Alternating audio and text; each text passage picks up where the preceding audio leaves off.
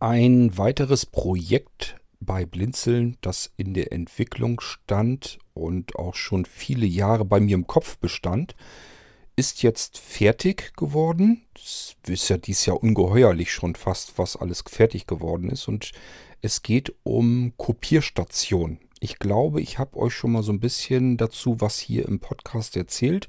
Das passiert ja des Öfteren mal, dass ich euch auf die Reise mitnehme, wenn ich irgendwas Neues entwickle. Und dieses, ähm, die Software für die Kopierstation vom Blinzeln, die ist fertig geworden und macht einfach Spaß, mit dem Ding zu arbeiten. Ähm, ich erzähle euch hier in dieser Episode nochmal so ganz allgemein meinen Weg durch verschiedene Kopieranlagen und wie ich dann der Meinung war, das kann man doch auch besser, das kann man komfortabler und das kann man barrierefrei lösen.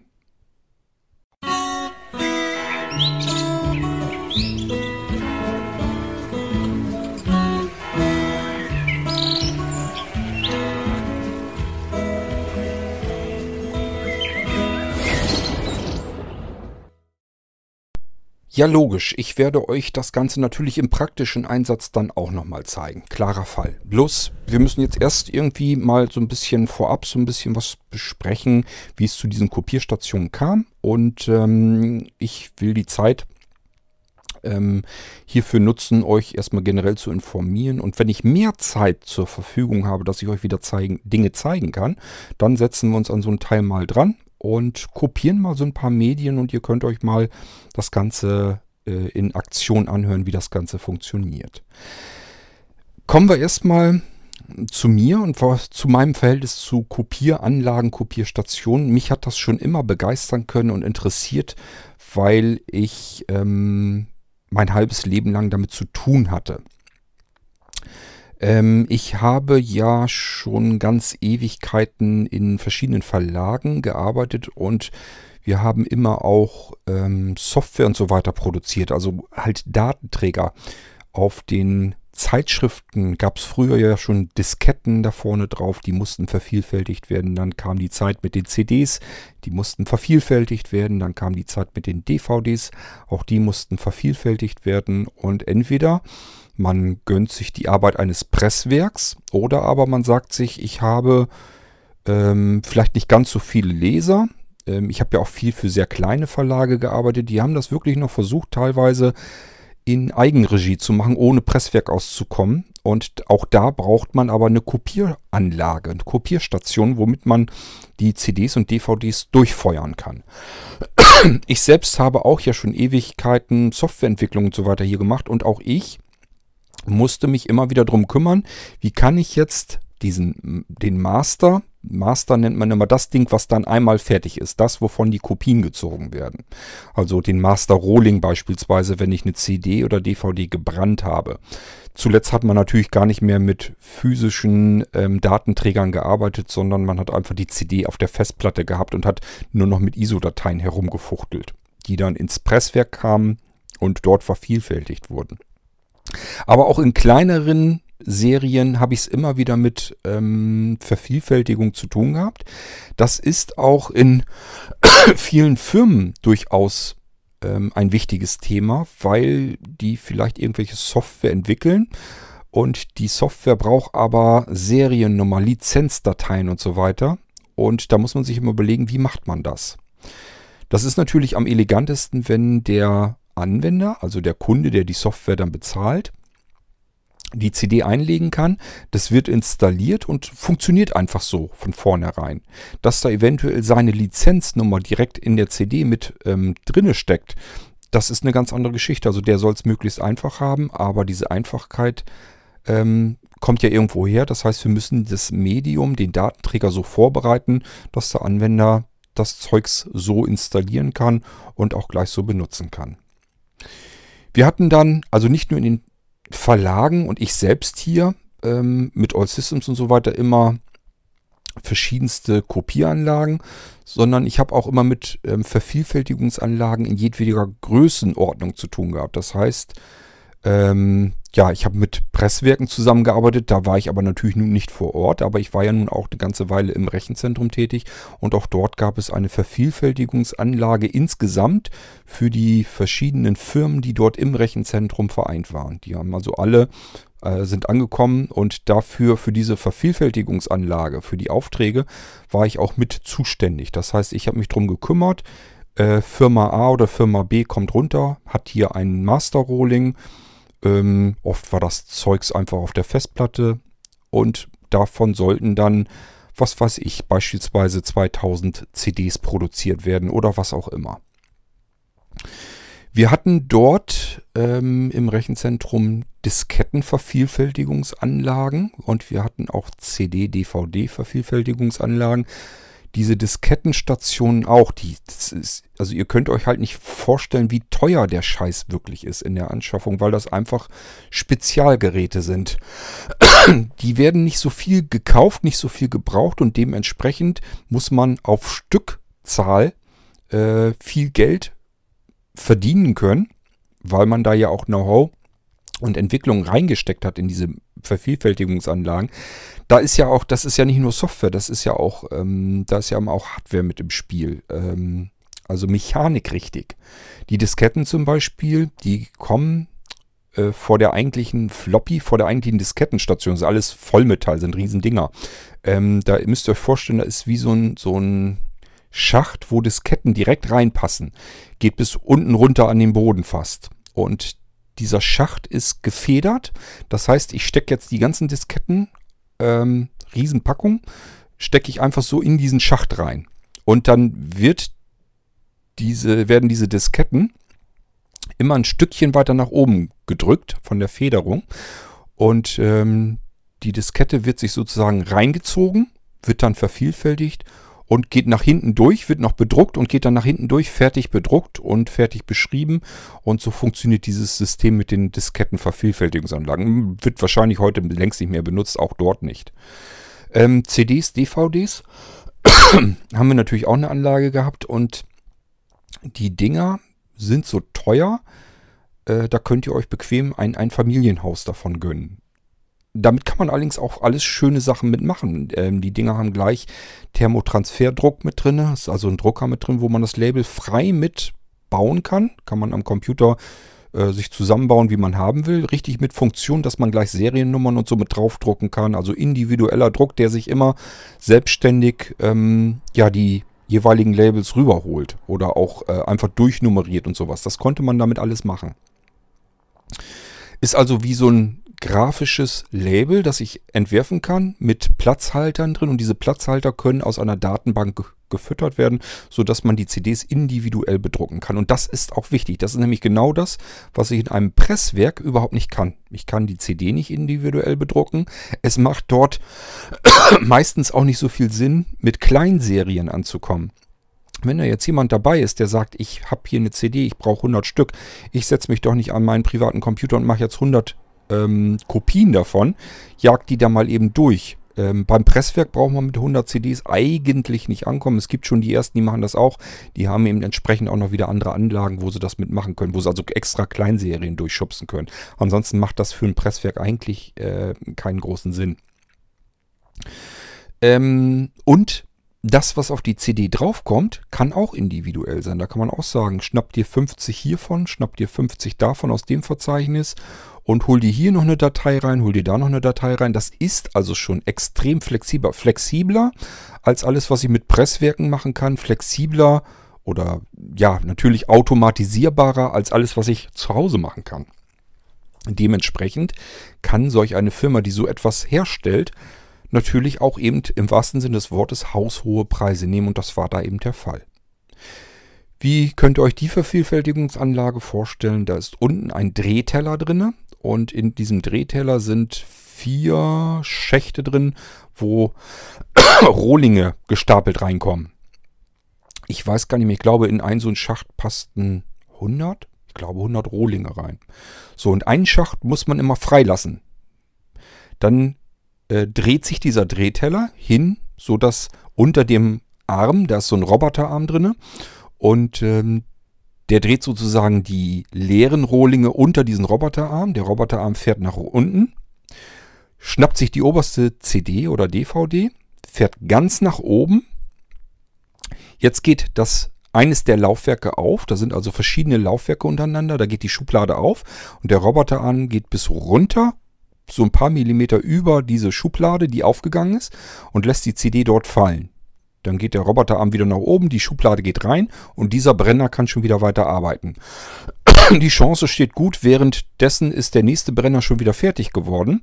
Der schubst nun wiederum die Schublade raus mit der fertigen CD. Der Roboterarm geht wieder runter auf die Schublade, nimmt die fertige CD, geht ein Stückchen hoch, Schublade geht rein. Der Drehteller wird gedreht mit dem leeren Schacht, wo die leeren, ach, die, die fertigen CDs dann reinkommen sollen und fährt runter und lässt die CD in den leeren Schacht fallen. So müsst ihr euch das vorstellen. Und wie gesagt, ähm, die Anzahl der Brenner, die dort verbaut sind, das entscheidet letzten Endes, ähm, wie teuer so eine Anlage ist. Also ich sag mal, äh, wenn man was mit vier oder sechs Brennern hat, dann sind wir in, ich sag ja, bei kleinen Häusern. Äh, wenn man das mit noch mehr Brennern haben will, dann wird das so frevelhaft, so un unglaublich teuer. Das ist schon echt nicht mehr bezahlbar. Auch nicht für mittelständische Unternehmen. Aber da wird es sicherlich auch Abnehmer für geben, keine Frage. Ähm, ich bin euch den Druck noch schuldig. Das war so auch so, dass der äh, Roboterarm das die CD bis nach oben befördern konnte und dann ist dort mit Thermotransfer, da war so eine Vierfarb-Druckrolle äh, drinne und damit konnte man dann farbig die CDs bedrucken. So, und dann ging sie halt runter in den leeren Schacht und man hatte die CDs unten drinne. So, und wenn man das vernünftig hingekriegt hat, dann war sozusagen der Lieferschein auf dem Drucker in derselben Reihenfolge, wie die CDs abgelegt wurden, sodass man nur noch mal eben kurz nachgucken musste, Seriennummer CD, Seriennummer auf dem, auf dem Lieferschein, passt zusammen. Also hat der Kunde zu seinem Dongle, die Software, die wir da ähm, auf diese Weise vervielfältigt und, und ausgeliefert haben, war Dongle geschützt. Auch die Dongles habe ich gebrannt. Das heißt, auch diese Software-Kopierschutz und so weiter, ähm, habe ich, da habe ich mich alles drum gekümmert. Ähm, dadurch kenne ich mich in dem Bereich halt auch so ein bisschen dann aus. Ähm, mir war natürlich vollkommen klar, solch eine Profi-Anlage werde ich mir in meinem Leben für mich nie kaufen selbst wenn ich das Geld hätte, würde ich das dafür wahrscheinlich nicht ausgeben. Ähm, aber ich habe es geliebt, mit diesen technischen Möglichkeiten zu arbeiten, weil man da ganz tolle Sachen mitmachen konnte. Ähm, für den eigenen Betrieb, also für All Systems, um hier Kleinserien zu produzieren. Und ich habe auch Vervielfältigungsanlagen an andere Unternehmen verkauft.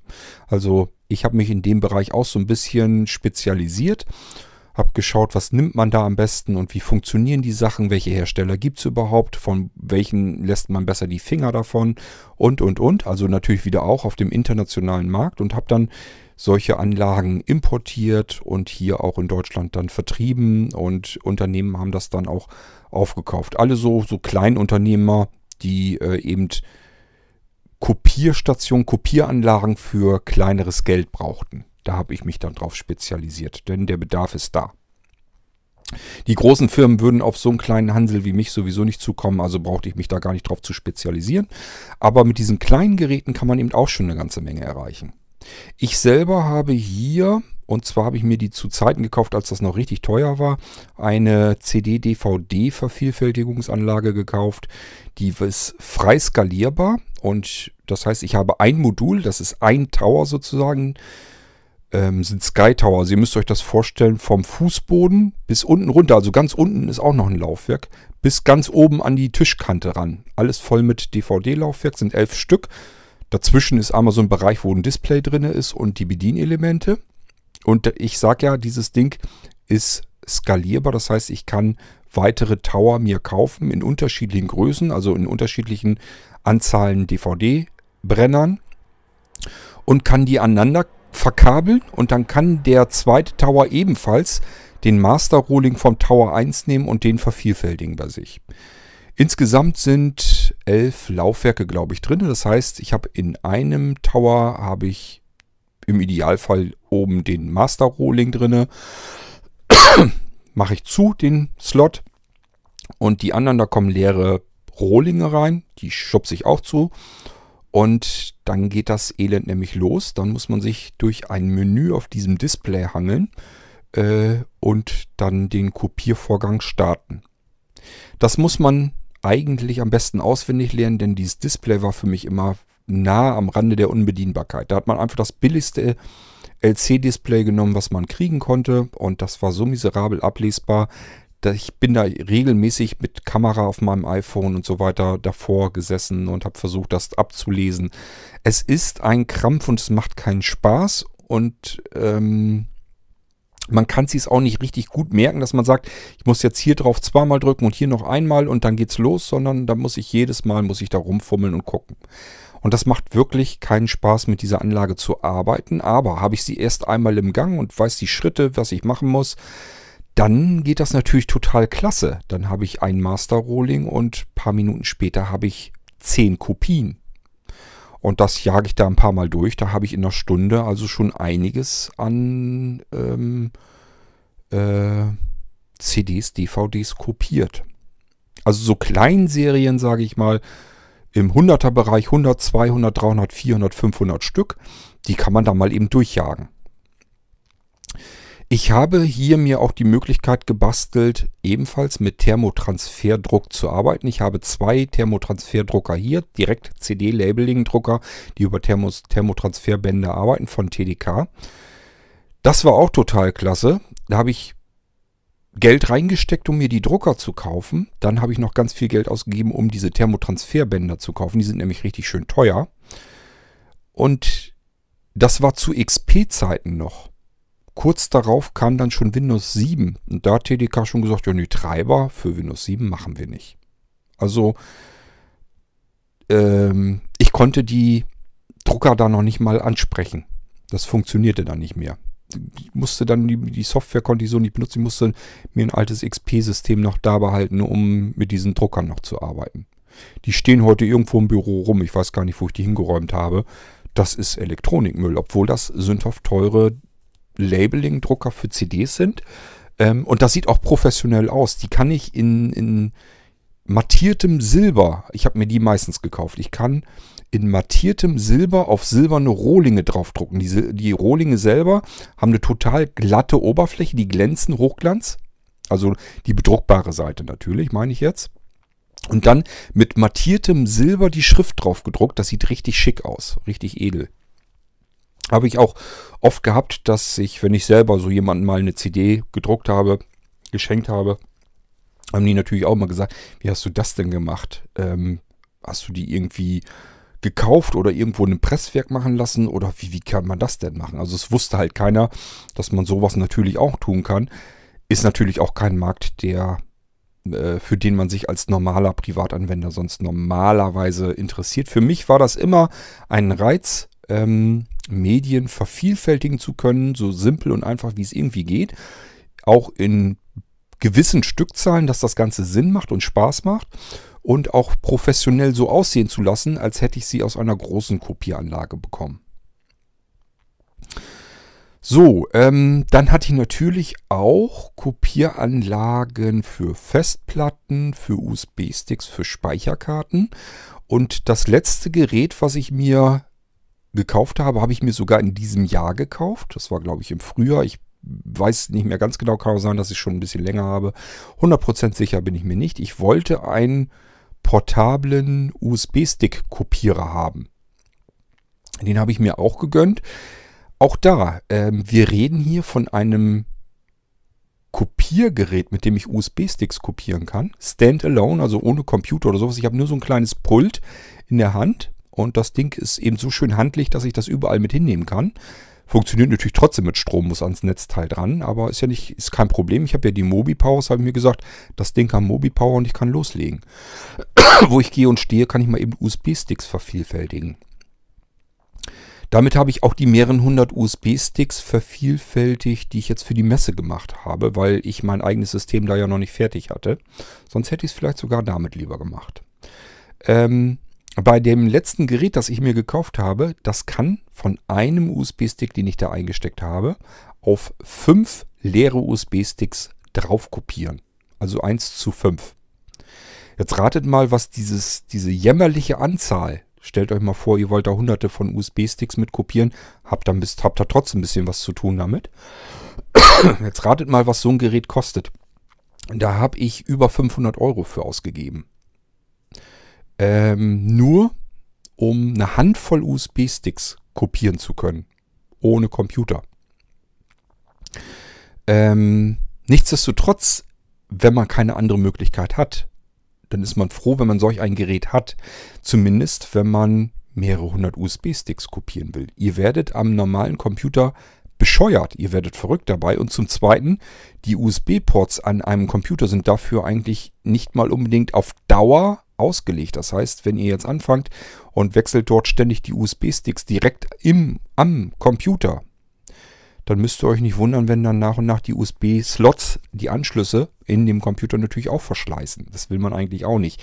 Die USB-Anschlüsse in diesen Geräten, zumindest in den etwas professionelleren Stationen bei meiner 1.5 Geschichte hier, glaube ich noch nicht mal, dass das der Fall ist, obwohl ich habe da auch schon das Gefühl, wenn die USB-Anschlüsse stabiler sind, ähm, sind die natürlich ein bisschen anders gebaut. Die sind darauf ausgelegt, dass man da etliche hundert Sticks und auch Wechsel von USB-Sticks locker durchziehen kann, ohne dass da was kaputt geht. Ich habe mich bei dem 1.5 System furchtbar gefreut, weil das habe ich vorher so nicht gewusst und nicht gesehen. Das hatte natürlich auch wieder ein Display und ich hatte vorher eine Anlage, einen Kopierer, ich glaube, der war von 1 zu 1 oder 1 zu 2, weiß ich gar nicht mehr ganz genau. Ähm ich wollte jedenfalls ein paar Sticks dann mehr kopieren können. deswegen diese 1 zu 5. Und als ich ihn einschalte, habe ich mich ganz furchtbar gefreut. Das ist seit langer, langer Zeit zum ersten Mal wieder, dass ein Hersteller ein Gerät gebaut hat, das ich mir zufällig gekauft habe, wo ich das Display ablesen kann. Das war nämlich invertiert mit sehr schöner, heller, großer Schrift auf schwarzem Hintergrund. Das Display konnte ich ablesen und das Teil hat vier Tasten, sodass ich das Menü auch nicht nur sehen, sondern auch bedienen kann. Das Gerät kann ich also vollständig, komplett kontrolliert mit meinem bisschen Sehrest, den ich noch habe, wunderbar bedienen. Da war ich schon mal richtig happy. Nichtsdestotrotz, ich habe es immer noch damit zu tun, dass ich selber ja, ähm, das Ding noch bedienen muss, äh, dass ich nur fünf Sticks an dem Teil ähm, kopieren kann. Und ich kann auch nur einfach kopieren. Ich kann nichts weiter machen, als einen Stick in den ersten Slot zu stecken, fünf Sticks in die anderen Slots und ihm zu sagen, kopier mal. Klar, formatieren geht auch. Also es gibt noch zusätzliche Funktionen. Ich kann die Dinger prüfen mit dem Gerät. Ich kann sie formatieren, auch noch in unterschiedlichen Dateisystemen. Also das Teil hat schon ein paar Funktionen mehr. Aber ich könnte jetzt zum Beispiel nicht sagen, ähm, schnapp dir mal von irgendwoher eine Datei und mach mal nur diese eine Datei auf den Stick. Ich will nur ein Update haben. Wenn ich eine Dat einzelne Datei, die ich updaten will, auf den Stick packe und packe die anderen Sticks rein, dann würde ich auch auf den anderen Sticks nur eine 1 zu 1 Kopie haben mit der einen Datei drauf. Also dieses Updaten würde nicht gehen. Und so andere Sachen wie Software-Schutz mit unterbringen oder eine Seriennummer schreiben, das geht alles nicht. Das ist alles 1 zu 1 kopiert. Jeder Stick ist gleich und wenn ich einen individuellen Stick haben möchte, funktioniert so nicht. Und man muss auch sagen, ähm, obwohl ich das Display gut ablesen konnte, unter den Sticks sind kleine LEDs und die LEDs flimmern so ein bisschen, wenn das Ding am Arbeiten ist. Ähm, wenn es gar nicht geht, wenn der Stick wirklich richtig Schrott ist, richtig kaputt ist, dann wird diese LED auch rot. Das kann ich gut sehen.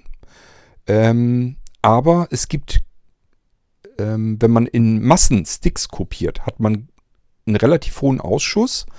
Ähm, da sind also immer einen ganzen Packen Sticks dabei. Ich hatte jetzt bei, der, bei den Messe-Sticks, glaube ich, locker 20 Stück, wenn nicht sogar drüber, ähm, die einfach, ja, wo, wo die Maschine nicht mit klargekommen ist. Die hat dann an dem Stick herum kopiert und kopiert und kopiert und ähm, ich habe das nur so ein bisschen gesehen. Das war so ein bisschen am Flimmern. Und mein Seerest hat ich bin mir nicht mal sicher, ob das 100% immer alles so ausgereicht hat. Manchmal habe ich gedacht, vielleicht flimmert es auch nicht und der Stick ist eigentlich in Ordnung. Er hat mir oben im Menü, also im Display, dann nur angezeigt, dass vielleicht ein oder zwei Sticks noch immer in Arbeit sind und er hat da immer weiter dran rumgerödelt, bis ich dann natürlich irgendwann sage, okay, den einen Stick, der ist jetzt, der taucht nichts, den ziehe ich mit ab und lege mir den zur Seite und gucke mir den später nochmal an. Da ist irgendwas mit. Und so bin ich auch vorgegangen. Ich habe dann immer die Sticks, die in Ordnung waren, wo ich der Meinung war, das Licht brennt jetzt ganz klar und deutlich, der Stick ist kopiert, alles ist in Ordnung und oben im Display steht dann noch, dass er vielleicht noch auf einem rumrödelt und dann muss ich gucken, welcher ist denn derjenige, wo er noch so ein bisschen flimmert, die LED. Und dann habe ich versucht, das herauszufinden mit meinem Seerest. Und die anderen Sticks habe ich abgezogen und dann in den Sack mitgetan. Und die, die nicht so gut gingen, habe ich zur, zur Seite getan und habe mir die hinterher am Computer auch nochmal angesehen. Und da war auch tatsächlich ganz oft was mit. Das waren ein paar Sticks, da habe ich nichts festgestellt. Die waren wohl trotzdem kopiert und in Ordnung. Es waren aber auch ganz viele wirklich unter diesen ähm, Sticks, die ich erstmal zur Seite gelegt habe, die wirklich einfach kaputt waren. Da hat die Kapazität nicht gestimmt, war vielleicht nur die halbe Kapazität, die er wirklich benutzen konnte. Oder er konnte einfach die Dateien da nicht drauf kopieren, da waren leere Verzeichnisse da drauf und sowas alles. Solltet ihr, weil ich äh, mich irgendwo mal vertan habe, bei den Messe-Sticks einmal dazwischen noch gefunden haben, wo die Verzeichnisse, wo vielleicht ein Verzeichnis leer ist oder wo irgendwas nicht richtig scheint, meldet euch einfach. Ich will jetzt nicht sagen, dass ich euch einen neuen Stick schicke. Das ist eigentlich Quatsch, weil äh, ihr kriegt dann aber den Download-Link. Ähm, ich frage dann nur was ab, was auf dem äh, Stick ist, was ihr auf alle Fälle feststellen könnt, um zu sehen, ihr habt wirklich solch einen Stick bekommen. Und ihr bekommt dann von mir einen Download-Link und könnt den Inhalt des Sticks trotzdem bei euch auf dem Computer herunterladen. Ähm, ist also kein Problem. Ärgert euch nicht darüber, wenn der Stick wirklich Fehler haben sollte, meldet euch einfach am besten gleich direkt bei mir und äh, ich versorge euch dann mit dem Download-Link, sodass ihr an den kompletten Inhalt des Sticks wieder drankommt und auch natürlich an den Sachen, die da mit zusammenhängen. Da sind ja noch Gewinnspiele dabei, äh, da sind Gratis-Downloads, also zusätzliche Geschenke dabei und sowas. Das funktioniert alles trotzdem. Es ist eben nur nicht auf dem Stick, sondern ihr habt es dann irgendwo bei euch auf der Festplatte oder speichert es euch selbst auf einem kleinen Stick dann habt ihr die Sachen genauso da.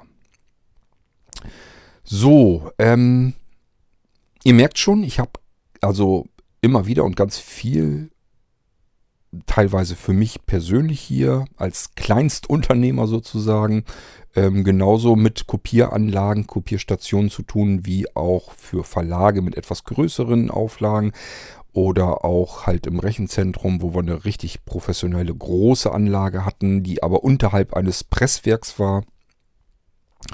Ähm, und welche Vor- und Nachteile die jeweiligen äh, Stationen und Anlagen so haben. Das habe ich im Laufe dieser vielen Jahre eben mit erfahren durch die Arbeit daran und habe mir immer gesagt, das muss man doch irgendwie besser hinkriegen können. Denn ähm, auch mit dem 1 auf 5 Kopien, was zum Beispiel überhaupt bei keiner einzigen Standalone-Anlage äh, Standalone gehen würde, wäre einen Blinden davor zu setzen, der die Dinger kopieren kann. Selbst bei der 1.5er, also die ich mir zuletzt gekauft habe, wo ich sagen kann, ich habe mit meinem Sehrest kein Display ablesen. Als blinde Person brauche ich dieses Gerät mir gar nicht anzuschaffen. Ich habe keine Chance zu kontrollieren. Erstens, ähm, wie kriege ich den Kopiervorgang äh, in Gang. Das ist aber noch nicht mal das große Problem. Das kann man ja äh, lernen. Welche Tasten muss ich in welcher Reihenfolge drücken? Das ist auch nicht so schlimm. Aber dann geht es schon beim ersten Mal los. Er nimmt einfach nicht jeden USB-Stick. Das ist ganz oft, dass er sagt, diesen Master-USB-Stick nehme ich dir so nicht ab. Da habe ich irgendwas, was mir nicht so gut dran gefällt. Mach den neu. Nimm einen anderen USB-Stick. Ich hatte allein bei den Messesticks, das ist eben die letzte Aktion, die ich hatte, deswegen komme ich da mal wieder drauf, hatte ich drei, drei Anläufe, bis ich einen Master-Stick hatte, den ich überhaupt kopieren konnte. Davor hat mein Gerät immer gesagt, diesen Stick nehme ich dir nicht ab. Da ist was nicht in Ordnung, ähm, da sind Fehler dran oder das muss noch nicht mal Fehler in den Dateien sein, sondern es kann auch vom Dateisystem, also sobald da irgendeine Kleinigkeit ist, was ihm nicht so richtig passt, sagt der knallhart, den Stick nehme ich nicht. Da machen wir gar nicht erst Kopien davon. Da kommt man auch gar nicht drum rum. ähm, und diese Fehlermeldung würde ich als Blinder schon nicht mitbekommen. Das heißt, ich würde davon ausgehen, ich bin hier fleißig am Kopieren im Blindflug, kopiere aber gar nicht, weil den Master Stick gar nicht angenommen hat und gar nicht erst eine Kopie erzeugen kann. Und ich weiß auch nicht, wann sind die Sticks fertig, die ich reingesteckt habe. Angenommen, der Master USB-Stick funktioniert jetzt. Jetzt packe ich die anderen Sticks rein und ähm, ich weiß ja gar nicht, wann sind die fertig, wann kann ich die denn abziehen.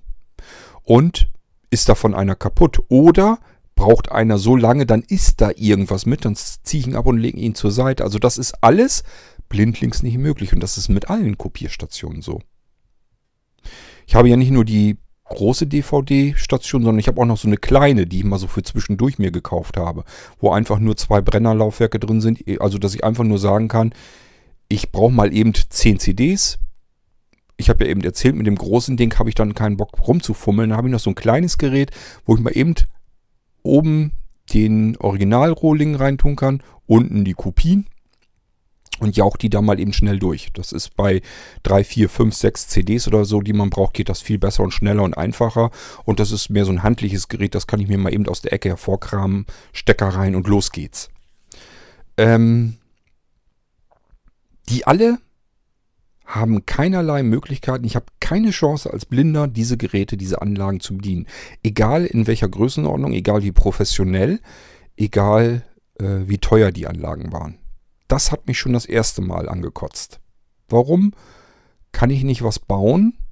Ich will hier Sachen kopieren. Das ist eigentlich, ich nenne sowas immer Affenjob. Das ist etwas, wo ich jemanden dran setzen kann, der sein Gehirn komplett ausschaltet. Ich muss ja bloß noch eigentlich Datenträger wechseln. Das ist eigentlich die dümmste Tätigkeit, die man sich vorstellen kann. Da brauche ich überhaupt kein Hirn dafür. Ähm, aber nur weil ich nicht gucken kann, kann ich noch nicht mal diese stupide, dämliche Aufgabe machen. Die muss ja gemacht werden. Ich brauche ja Kopien. Ähm, kann sie aber nicht machen, nur weil ich nicht gucken kann. Das kann doch nicht wahr sein. Dabei ist das doch nun wirklich eine total simple Sache. Ich muss doch nur irgendeine Akustik mit reinbringen, wo ich sage, ähm, wenn alles okay ist, gib einen Sound ab. Und ähm, bei den Sticks auch, wenn die fertig sind und alles ist in Ordnung, macht dann entsprechende Sounds. Und ansonsten, ähm, ich sag mal, bei diesen 1.5er, stellt euch mal vor, man hätte da einfach einen kleinen Quäker eingebaut, so einen kleinen Pieps, Piepser. Da ist, ist ein Piepser drin. Man kann den nämlich deaktivieren. Der Pieps zum Beispiel bei Tastendrücken und sowas. Den hätte man ja prima dafür nutzen können, indem man sagt, äh, USB-Stick in Slot 3, in Anschluss 3 ist kaputt. So, dann macht man dreimal ein typisches Geräusch für kaputt. Äh, und dadurch, dass es dreimal passiert, weiß ich, okay, alles klar, Slot 3, der USB-Stick ist kaputt. Ähm, und wenn er in Ordnung ist, dann kann ich ja einfach vielleicht einen anderen Ton nehmen oder ich mache nur einen Piepser oder wenn alle in Ordnung sind, mache ich eben einen Erfolgssound eben da rein. Also man kann da ganz viel machen, aber ähm, da wird eben nichts gemacht, weil die sich alle sagen, man kann ja gucken. Display ist ja ablesbar und schau da drauf, dann weißt du, was los ist. Die Software bei den großen Anlagen, die funktioniert natürlich über Server und ähm, das waren Serverbetriebssysteme, die auch äh, so blindlings nicht bedienbar sind. Ähm, das heißt, da war auch so nichts weiter herauszuholen, dass man da vernünftig hätte dran arbeiten können. Das wird heute anders sein. Die werden diese Novel-Netzwerksysteme äh, auch nicht mehr benutzen, vermute ich mal. Ich glaube, weiß gar nicht, ob Novel noch immer was zu sagen hat in dem Bereich. Ähm ich vermute mal, dass man heute wirklich vor allem auf Linux, vielleicht noch ein bisschen auf Windows-Basis arbeitet. Aber das wird da wahrscheinlich auch nicht ganz viel anders sein. Ähm ich war mir jedenfalls immer, ich hatte immer Bock, in dem Bereich tätig zu werden und mir selbst eine Lösung einfallen zu lassen. So, und dafür brauche ich natürlich Software, die ein bisschen intelligenter ist. Ähm, daraus ist entstanden und der ist jetzt eben fertig. Der ist so in der letzten Beta-Phase. Das heißt, das Ding ist im Einsatz, funktioniert und ich warte immer noch darauf, dass hier und da mal mir ein Fehler auffällt, den ich noch ausbügeln muss. Und das ist vor allen Dingen noch ein System, das ist noch am Anfang. Ich muss es noch erweitern. Da kommen noch weitere Zusatzprogramme rein, ähm, noch Funktionen, die mir so eingefallen sind und natürlich auch die Skripte, die da rein sollen. Es geht um die Software, die heißt Multidisk Bot. Ähm, und der Multidisk Bot, wenn ich den starte, dann legt er sich selber Unterverzeichnisse an, nämlich einmal das Unterverzeichnis Aufträge. Und in die Aufträge kann ich reingehen und dort sind auch wieder Unterverzeichnisse drin, nämlich Meldungen und Updates. Da kann ich, kann ich natürlich noch weitere beliebige äh, Verzeichnisse reintun. Und in diesem Auftragsverzeichnis sind auch Hilfsprogramme dabei. Ähm, kommen wir gleich zu, warum ich die gebrauchen kann.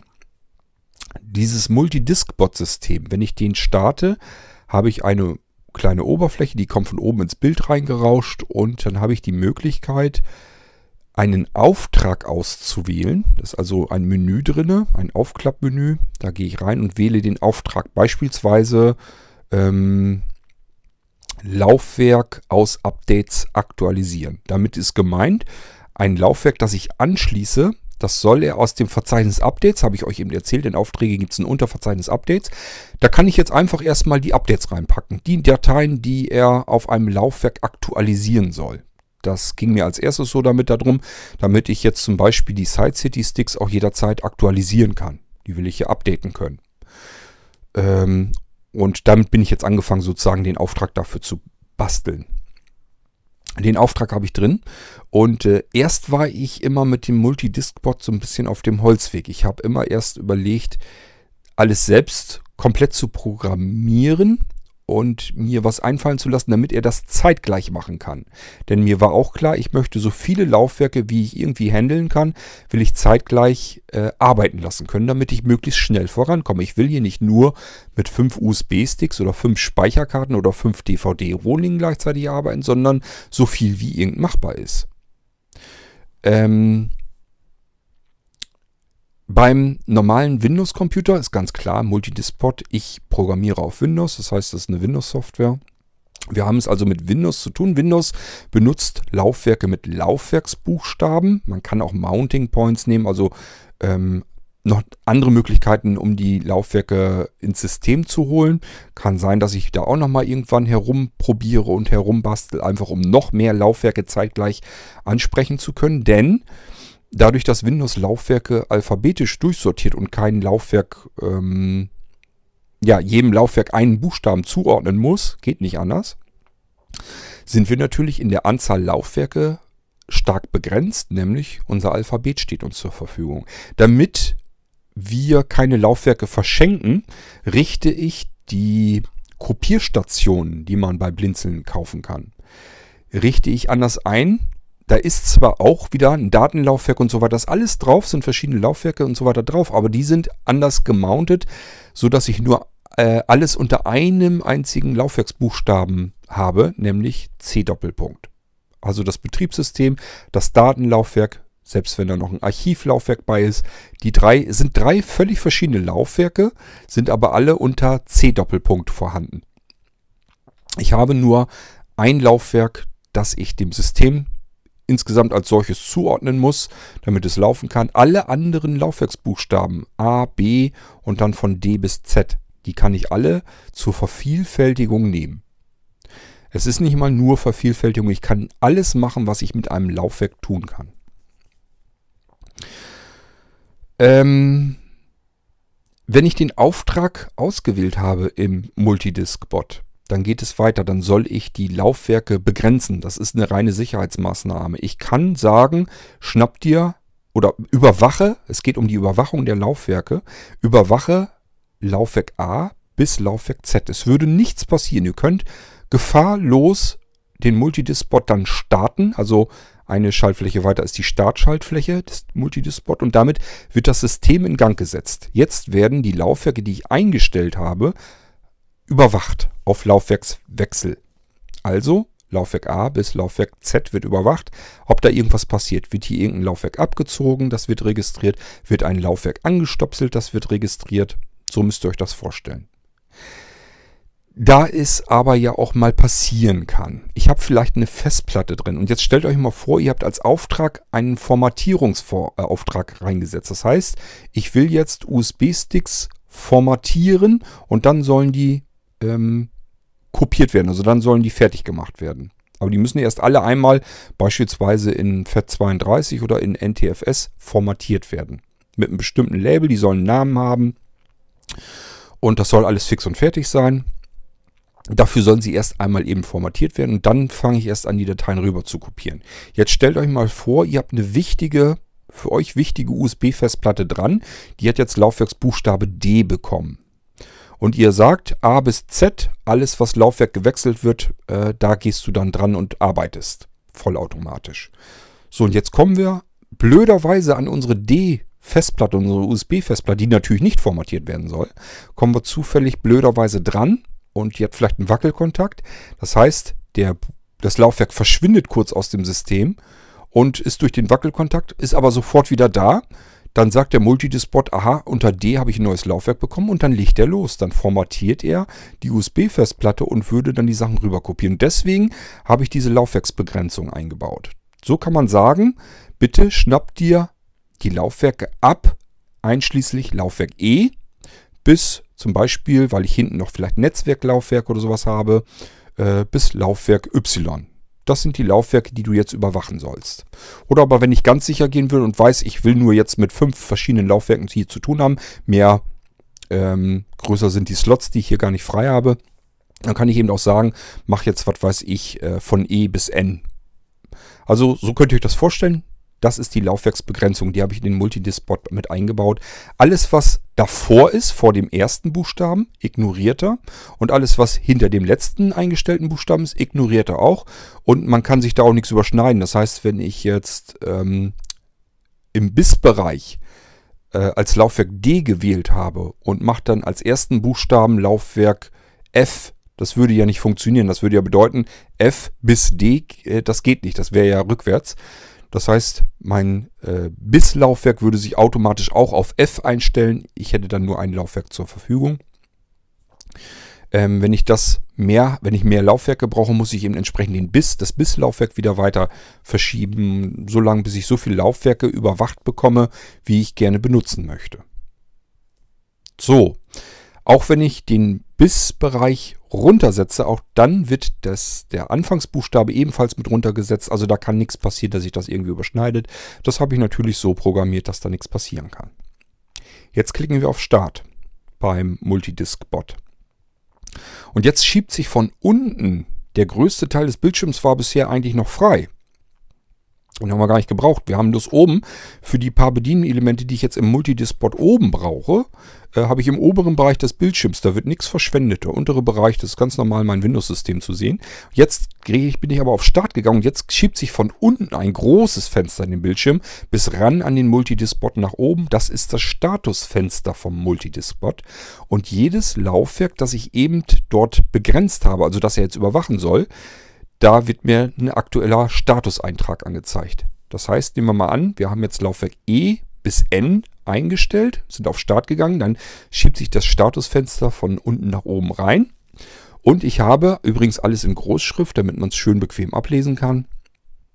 Je Zeile ein Laufwerk, wo ich eine Statuszeile habe. Fängt, fängt also oben an mit Laufwerk E und geht dann runter E, F, G, H, I, J und so weiter bis zu dem Laufwerk, was ich eingestellt habe. Da steht dann drinne, beispielsweise der oberste Eintrag, wenn wir jetzt mit meinem Beispiel ab E losgehen, ist der oberste Eintrag, da würde dann stehen E Doppelpunkt wartet auf neues Laufwerk. Darunter würde stehen F Doppelpunkt wartet auf neues Laufwerk. Und das ist genau das, was er tut. Selbst wenn ein Laufwerk drinne steckt, das benutzt er noch nicht. Er registriert erst, wenn wir ein neues Laufwerk eingesteckt haben. Wir können also nichts falsch machen, wenn da jetzt noch Laufwerke drinne waren brauchen wir keine Angst haben, dass er loslegt und formatiert uns das oder kopiert da irgendwas drauf, nur weil wir zu schusselig waren und haben ein Laufwerk da drin vergessen. Das können wir in aller Ruhe ganz bequem abziehen, stecken ein beliebiges anderes Laufwerk dran.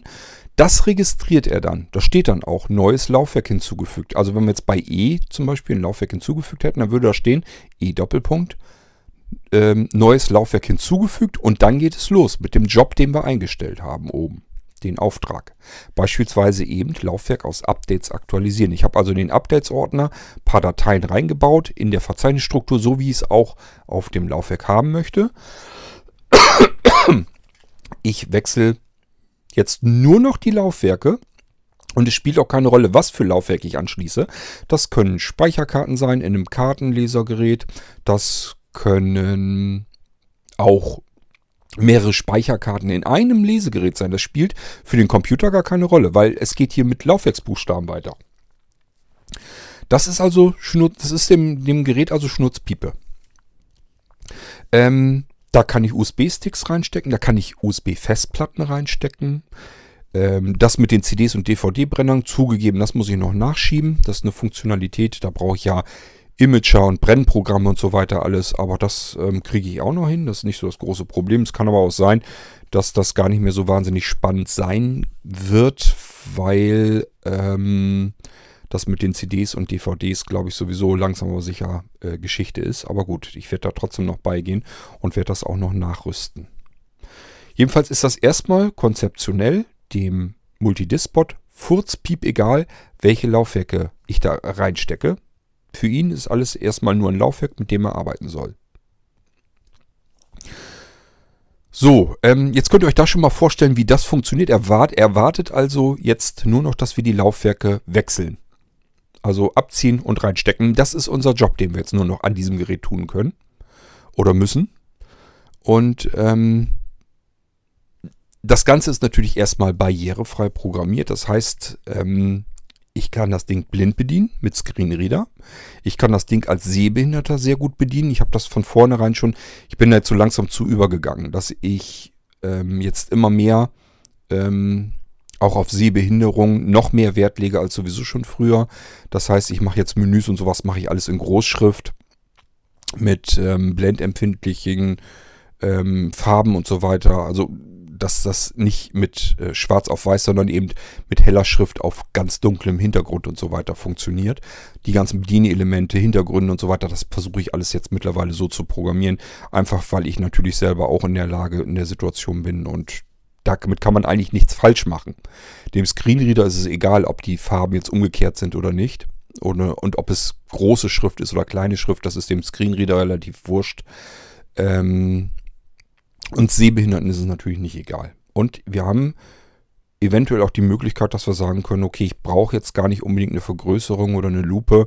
Das ist mit Großschrift so programmiert, die Oberfläche, die kann ich so auch noch sehen. Wir können sehen, wir müssen aber nicht sehen.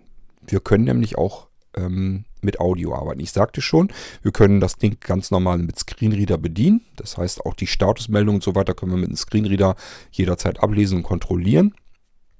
Übrigens in der Status, im Statusfenster, ähm, kann man vielleicht nochmal dazu sagen, weil das keine offensichtliche Funktion ist. Ich kann auf jedes dieser Laufwerke, die im Status, äh, Statusfenster angezeigt werden, kann ich draufgehen. Wenn ich da die Enter-Taste drücke, wird dieses Laufwerk äh, im Explorer geöffnet. So eine Funktion, die erstmal nicht gleich vielleicht so offensichtlich ist.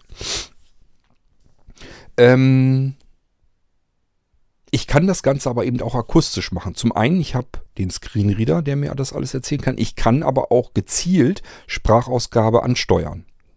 Dafür gibt es einen Befehl, der nennt sich schlicht und ergreifend Spreche, macht ja Sinn. Genauso wie es einen Befehl schon gibt, der heißt Aktualisiere, der ist dazu da, um Laufwerke zu aktualisieren. Ähm, und es gibt Status. Die beiden, die drei Befehle, die habe ich da schon mal drin. Jetzt könntet ihr euch sagen, ähm, ich mache sowas auch hier, aber ich nehme einfach Batch-Dateien. Das klappt eigentlich ganz gut. So. Und das habe ich vorher auch so gemacht und ich bin auch der Meinung, dass das sehr gut klappt, weil man einen, eine Flexibilität dadurch hereinbekommt, die man so mit keiner Software nachbilden kann. Das hängt einfach damit zusammen, weil Batch-Skripte ähm, kann ich mir so jederzeit selbst mit relativ leichten und einfachen Mitteln basteln, wie ich es haben will. Und dadurch, dass ähm, diese ganze Batch-Geschichte hier aus der Betriebssystemtechnik kommt, das ist ja noch aus MS-DOS-Zeiten, kann ich eben auch alles machen, was ich mit Laufwerken und so weiter machen will. Und ich kann jederzeit Programme für dieses Batch-System hinzufügen, programmieren oder auch mir einfach Programme nehmen, die mit ähm, Parametern arbeiten können, die ich dem Programm mit übergeben kann in einer Eingabeaufforderung. Das kann ich alles in meiner Batch-Datei mit einbauen. Somit habe ich Möglichkeiten, ähm, mit diesem System zu arbeiten, die ich mit keiner noch so professionellen und noch so teuren Anlage habe. Dieses System kann ich dermaßen flexibel ausbauen, erweitern, ähm, mir selber so zurechtbasteln, wie ich es noch haben will. Oder eben, ich suche mir jemanden, der batchen kann. Dann sage ich dem, kannst du eigentlich das und das? Und dann sagt er, ja klar, ist kein Problem, gib her, mache ich dir. Oder aber man liest sich selber mal so ein bisschen im Internet durch. Das ist nämlich gar nicht so schwierig mit Batch-Programmierung. Das muss man sich so ein bisschen aneignen. Aber das kann man auch wirklich, da kann man viel mit herumprobieren. Da passiert nicht ganz viel Schlimmes mit. Man muss ja nicht gleich mit Formatbefehlen und so weiter um sich schmeißen. Aber es gibt ja noch andere Möglichkeiten. Und dann merkt man, dass man eigentlich alles machen kann, was irgendwie auch nur ansatzweise vorstellbar ist, was man mit Laufwerken vielleicht tun möchte. Das heißt, ich brauche Batch-Dateien, also .bat. Da sind dann natürlich für Standardaufgaben schon welche dabei beim Multidispot. Die kann ich mir auch natürlich mit dem Editor öffnen, ansehen, kontrollieren, gucken, was passiert da so, anpassen an meine eigenen Bedürfnisse und Wünsche. Oder ich baue mir einfach komplett neue Batch-Dateien. Vielleicht auch anhand der Beispiele, die da dann ja schon logischerweise dabei sind. Wie sieht so eine Batch-Datei, dieses Aktualisieren Skript, wie sieht denn das eigentlich aus und was passiert da eigentlich? Also erstmal zu dem, wie das Multidispot-System arbeitet. Wenn wir einen, ein Laufwerk anklemmen, dann bekommt dieses Laufwerk einen Buchstaben und das registriert er und diesen Buchstaben, den Laufwerksbuchstaben beispielsweise, wir haben jetzt unseren alten Side City USB-Stick reingesteckt, das registriert er auf Laufwerk E Doppelpunkt, der Multidispot. Und sagt dann, eingestellt ist ähm, Laufwerk aktualisieren aus Updates oder Laufwerk aus Updates aktualisieren. Spielt ja keine Rolle, wie wir, wie wir das Ding benannt haben. Und dann gibt es in Aufträge im Verzeichnis eine Datei, die nennt sich Laufwerk aus Updates aktualisieren.bat. Ist eine ganz normale Batch-Datei. Diese Batch-Datei führt Multidisk-Bot jetzt aus auf dieses Laufwerk. Das macht er, indem er ähm, dieser Batch-Datei Parameter mit übergibt. Im Moment sind das drei Parameter. Ich habe euch eben erzählt, wir haben jetzt einen Stick eingesteckt bei Laufwerk E. Dem Batch, der Batch-Datei, die wird geöffnet, also ausgeführt und ihr werden drei Parameter mitgegeben, nämlich wer mit Batch-Datei zu tun hat, weiß, diese Parameter, die einer Datei übergeben werden, die kann ich mir mit einem Prozentzeichen und einer Zahl wieder herausholen. Das heißt, in meinem Skript kann ich das als Platzhalter einbringen. Ähm, und da habe ich die drei Parameter Prozent 1. Das wäre dann nur der Buchstabe E. Einfach nur ein E. Weil wir das Laufwerk in E-Doppelpunkt eingesteckt haben. Prozent 2, der zweite Parameter. Damit holen wir uns E-Doppelpunkt in unser Skript rein, in unsere Batch-Datei. Parameter 3, Prozent 3 würde es dann im Skript geschrieben stehen. Damit holen wir uns die Pfadangabe herein. Das wäre dann e Doppelpunkt Backslash. Somit können wir jetzt in unserem Skript sehr flexibel mit diesen drei Parametern arbeiten, bezogen auf das Laufwerk, mit dem wir jetzt arbeiten wollen. Jetzt können wir nämlich sagen, Format Prozent 2 beispielsweise. Also formatiere mir Prozent 2 habe ich euch eben erzählt, ist der zweite Parameter mit E Doppelpunkt. Könnt ihr euch auch ganz leicht merken. 1, 2, 3 sind einfach, wie viele Stellen habe ich. Also wie viele Zeichen nutze ich für mein Laufwerk. Äh, Prozent 1 ist eine Stelle, nur das E. Prozent 2 sind zwei Stellen, E Doppelpunkt. Prozent 3 sind drei Stellen, E Doppelpunkt Backslash. So und so können wir uns das in unser Skript einbauen, je nachdem, was wir gerade brauchen. Für den Formatbefehl zum Formatieren dieses Laufwerks, das wir gerade eingesteckt haben in E-Doppelpunkt, brauchen wir wirklich nur E-Doppelpunkt. Da können wir den Buchstaben nicht so gut gebrauchen, also Prozent 1 bringt uns da nicht ganz viel und Prozent 3 würde wahrscheinlich auch eine Fehler, ich habe es noch gar nicht ausprobiert, würde wahrscheinlich auch eine Fehlermeldung geben, weil er dann sagt, mit dem Backslash, das gehört hier nicht hin. Ist falscher Syntax. So, und somit können wir sagen, im ersten Anlauf formatiere mir mein Laufwerk, das ich gerade eingesteckt habe, nämlich in Prozent 2. Und Prozent 2 bedeutet, in unserem Fall, wir haben ein Laufwerk bei E Doppelpunkt reingesteckt. Das wird dem Skript übergeben. Im Skript steht Format Prozent 2. Er weiß also, okay, Format E Doppelpunkt. Unser Laufwerk wird sofort auf der Stelle formatiert. Genauso funktioniert das mit beliebigen Kopierbefehlen, mit ähm, Löschbefehlen, also del oder del ähm, äh, Remove Directory, genauso hieß das, nicht Dell. Also Dell wäre jetzt zum Beispiel, um einzelne Dateien rauszulöschen oder RD, Remove Directory, um ganze Verzeichnisse rauszulöschen. Ähm, und es kommen, wie gesagt, Hilfsprogramme dazu, die uns das Ganze nochmal wieder ein bisschen komfortabler machen und auch viel mit Platzhaltern arbeiten. Ich habe euch eben erzählt, unsere Batch-Datei, die formatiert nämlich gar nicht, sondern da steht nur drin, er soll ja die ähm, Laufwerke aktualisieren aus dem Verzeichnis Updates. Das heißt, in meinem Updates-Verzeichnis habe ich das drin, was neu rauf soll auf den Stick, was sich verändert hat. Und ihr werdet jetzt in diesem Beispielskript finden, da würde jetzt drinstehen zuerst spreche äh, in Anführungszeichen Laufwerk Prozent 1. Hier reicht mir ja der Buchstabe. Ich will bei der Sprachausgabe nicht unbedingt sagen, haben, dass da jedes Mal Doppelpunkt mit erwähnt wird, sondern ähm, spreche in Anführungszeichen Laufwerk Prozent 1 wird aktualisiert. Ähm, die erste Zeile würde jetzt logischerweise bedeuten, unser Computer würde uns jetzt sagen, Laufwerk E wird aktualisiert. Das ist das, was der Computer mit der ersten Zeile in unserer Batch-Datei jetzt sagen wird. Als zweite Zeile steht drinne Status Prozent 1 Anführungszeichen wird aktualisiert seit in eckigen Klammern Zeit. Hinter den eckigen Klammern steht noch Uhr. Was, was tut das? Der Statusbefehl ist auch ein Zusatzbefehl, der steckt da auch mit drin. Ähm, damit können wir die Statusanzeige beeinflussen, von der ich euch eben schon erzählt habe, die Statusanzeige vom Multidisk-Bot. Was macht der Statusbefehl? Er nimmt das, was wir ihm übergeben haben, in Anführungszeichen am besten setzen immer, und macht daraus eine Meldung und speichert uns die in Unterverzeichnis Meldungen ab.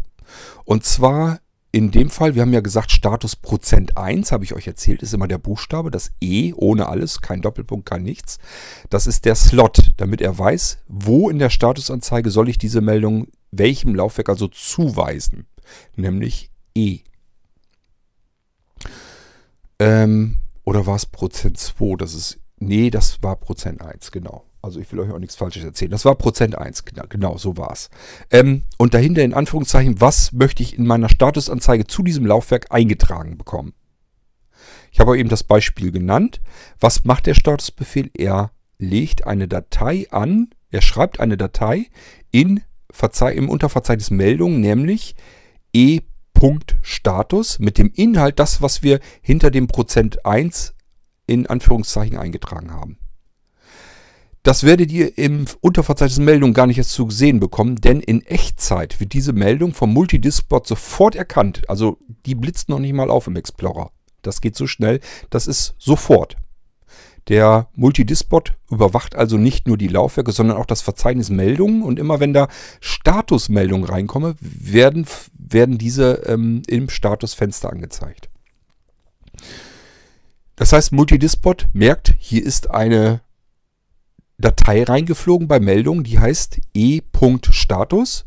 Die schnappt er sich, sortiert die in die Statusanzeige für Laufwerk E und nimmt den Inhalt, der da drin ist. Und das haben wir ja übergeben mit ähm, wird aktualisiert seit und dann in eckigen Klammern Zeit. Das ist ein Platzhalter, der stempelt uns da die Uhrzeit rein zu dem Moment, als diese Meldung erzeugt wird. Und somit können wir in unseren Statusmeldungen im Statusfenster, während er im Hintergrund arbeitet, können wir im Statusfenster sehen, was macht er da gerade. Er ist jetzt dabei zu aktualisieren und das ist angefangen zu einer bestimmten Uhrzeit. Ich kann ja sowieso ein Blöder, wie so ein Geisteskranker Laufwerke wechseln und jederzeit in meinem Statusfenster mal eben nachgucken, was ist denn hier wann aktualisiert worden und wo, wo braucht er vielleicht länger? Wo verschwindet diese Statusmeldung gar nicht. Da steht dann immer noch, wird aktualisiert und das geht schon 10 Minuten so. Und normalerweise dauert es nur 5 Sekunden. Irgendwas ist also faul gegangen mit diesem Laufwerk. Das kann ich daran schon leicht erkennen. Wir gehen weiter in unserer Batch-Datei. Als nächstes kommt der eigentliche Befehl, nämlich aktualisiere. Und jetzt gibt es etwas, das kann man machen, muss man aber nicht. Anführungszeichen Updates. Ähm, Anführungszeichen und in den Anführungszeichen Prozent 2. Äh, was macht unser Aktualisiere-Befehl? Der schnappt sich alles, was im Ordner Updates drin ist, habe ich euch erzählt, wo der ist, und gleicht das ab mit dem Laufwerk, das wir uns mit Prozent 2 reingeholt haben in diese Zeile. Beim Aktualisieren guckt dieser Befehl, welche Dateien sind schon da, welche ist neuer im Updates-Verzeichnis. Wenn die neuer ist, dann ja, dann bügele ich die rüber, sonst lasse ich die Datei, falls sie auf dem Laufwerk neuer ist, lasse ich die in Ruhe. Oder Gleichalter muss ich da auch nichts tun. Spart einen Haufen Zeit, wenn man ähm, Laufwerk, also ihr könnt das ganze Laufwerk auch in den Up ins Updates-Verzeichnis tun und nur die Dateien, die sich beim, seit dem letzten Mal auf diesem Laufwerk geändert haben, die würde er dann abändern.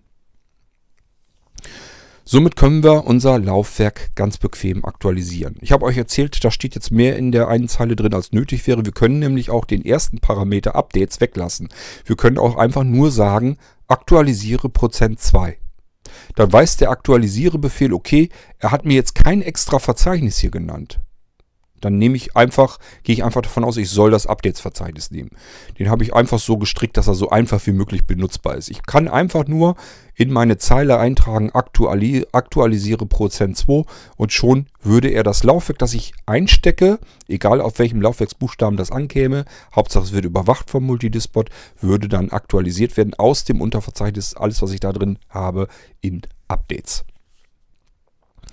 So, ähm, Irgendwann ist er damit ja fertig. Und dann geht es in der nächsten Zeile unserer Batch-Datei weiter. Und da steht jetzt wieder drin ähm, Status Prozent 1 ist aktualisiert. Und dann gibt es einen Platzhalter für GB frei von nochmal einen Platzhalter GB Kapazität. Was bewirkt das? Ist wieder unser Statusbefehl. Das heißt, wir kriegen wieder eine Meldung in, unserem in unserer Statusanzeige vom Multidispot auf dem Laufwerk. Das, dafür sorgt dieses Prozent 1 in der Batch-Datei. Und äh, da würde jetzt drin stehen, ähm, bei E Doppelpunkt wurde aktualisiert oder ist fertig steht da glaube ich drin. Also E Doppelpunkt ist fertig, Punkt. Ähm, zum Beispiel 15 Gigabyte von äh, 115 Gigabyte frei. Also das sind be bewirken diese Platzhalter. Das habe ich ja auch schon gesagt, dass äh, die Befehle da eben auch mit Platzhaltern arbeiten können. Da haben wir zum Beispiel die Uhrzeit mit reingekriegt, wir können das Datum mit reinbekommen, wir können Abfragen machen, wie viel Platz ist noch auf dem Datenträger oder wie viel, wie groß ist die Kapazität. Wir können noch ganz äh, viele andere Sachen damit reinholen. Da gehen wir vielleicht irgendwann mal dann, wenn ich in die Praxis reingehe und euch das Ding zeige, vielleicht mal drauf ein. Das ist wieder der Statuseintrag gewesen. Und jetzt gehen wir zuletzt, machen wir nochmal eine Sprachausgabe. Spreche Prozent 1 in Anführungszeichen. Ähm, Quatsch, Prozent 1. Spreche in Anführungszeichen. Ähm, Prozent 1 ist fertig und kann abgezogen werden. So, und dann bekommen wir als Sprachausgabe E-Doppelpunkt oder ja, Laufwerk E ist fertig, kann abgezogen werden. Wir haben also eine komplett akustische Rückmeldung über das, was da vorgegangen ist und eine Kontrollmöglichkeit per Screenreader, welcher Status aktuell ist. Also wir können mit allen möglichen Mitteln arbeiten. Das heißt, wir brauchen keinen Bildschirm. Ich habe eine ähm, Kopier- und Laufwerksverarbeitungsanlage, bei der ich überhaupt keinen Bildschirm mehr brauche. Ich brauche auch kein Display. Ich kann mir einfach das so bauen, dass ich Sprachanweisungen bekomme. Dass mir Bescheid gesagt wird, dein Laufwerk E-Doppelpunkt ist jetzt fertig, kannst du abziehen, setz den neuen Stick ein. Ähm, und ich sage ja, man kann alles Mögliche machen. Ich kann die Seriennummer meines Laufwerks nachträglich beeinflussen. Ich kann dem Ding ein anderes Label geben. Ich kann Updates reinschieben. Ich kann äh, Seriennummer draufschreiben lassen. Ich kann Gewinnlose darauf unterbringen. Das habe ich nämlich auch noch vor. Das ist das gleiche Tool, mit dem ich die Seriennummern machen will. Also einfach nur ein zusätzlicher Befehl, der ist noch nicht fertig. Ähm, damit kann ich einen Counter sozusagen anlegen. Der wird in der Datei festgelegt. Und den zählt er einfach immer nur eins hoch. Jedes Mal, wenn er schreibt, einen Schreibvorgang macht, holt er sich den Counter und zählt den einfach eins dazu. Und da kann ich auch mit Zufallszahlen arbeiten ähm, und, und, und. Also gibt ganz viele Möglichkeiten. Ich sage ja, gibt ganz viele Platzhalter und die kann ich natürlich auch in eine Datei hineinschreiben lassen. Der kann dann auch äh, als in, in eine INI-Datei reinschreiben. Und INI-Datei muss gar nicht unbedingt sein, dass es eine .ini ist, sondern das kann zum Beispiel auch die autorun.inf äh, sein auf einem Laufwerk. Die ist ja oftmals drauf und da kann ich als ähm, INI-Eintrag auch mit diesem Programm machen. Mit dem Befehl sozusagen. Ich kann also Seriennummern vergeben, ich kann Lizenzen rein eintragen, ich kann ähm, Gewinnlose machen, ähm, digitale, alles Mögliche, was mit Zahlen und so weiter zu tun hat. Was will ich noch einbauen? Das kommt so als nächstes mit. Ich will noch mehr Parameter der Batch-Datei übergeben. Denn man muss sie ja nicht benutzen, man kann sie aber abrufen.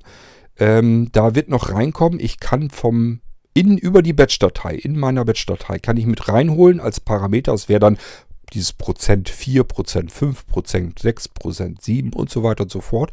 Gibt, soweit ich weiß, kaum Limits. Wird es auch irgendwo ein Limit geben, aber keins, was wirklich äh, praxisinteressant oder relevant ist. Ähm, ich will also noch übergeben Seriennummer, ähm, Kapazität, Gesamtkapazität, freie Kapazität, damit wir in unserer Batch-Datei überprüfen können, haben wir überhaupt genug Platz auf dem Datenträger.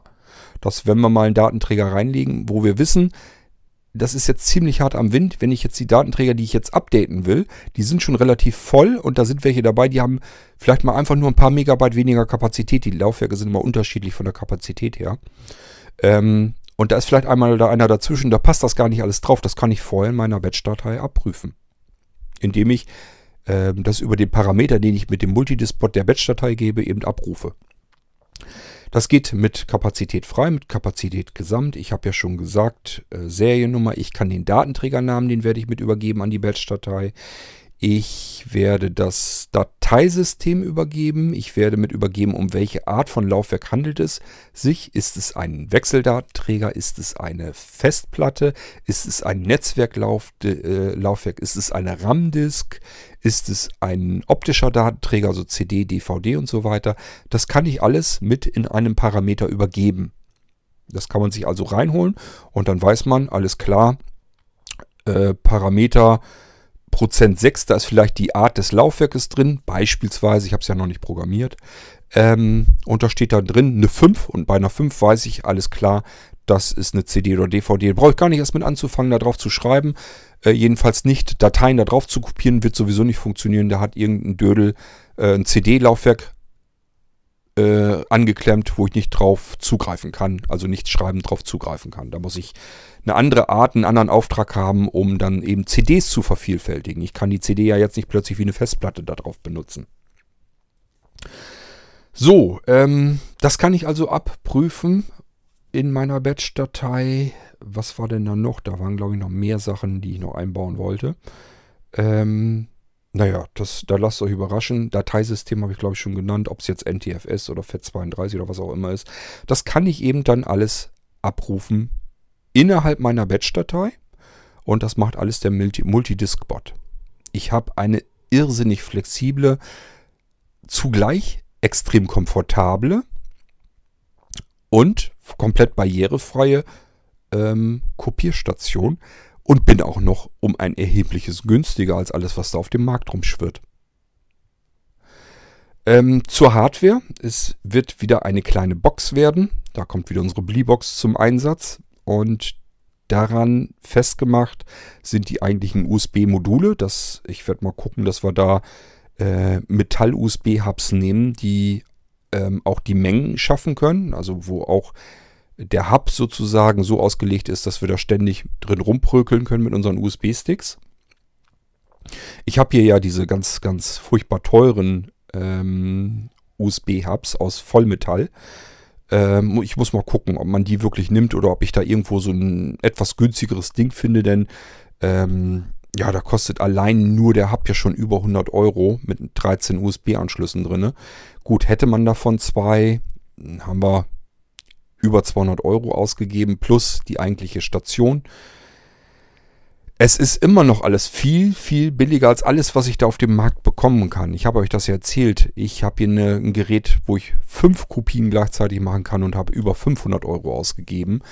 Ähm, sobald ich 10 oder noch mehr Kopien gleichzeitig machen will, bin ich bei Standalone-Geräten sofort im äh, Tausenderbereich.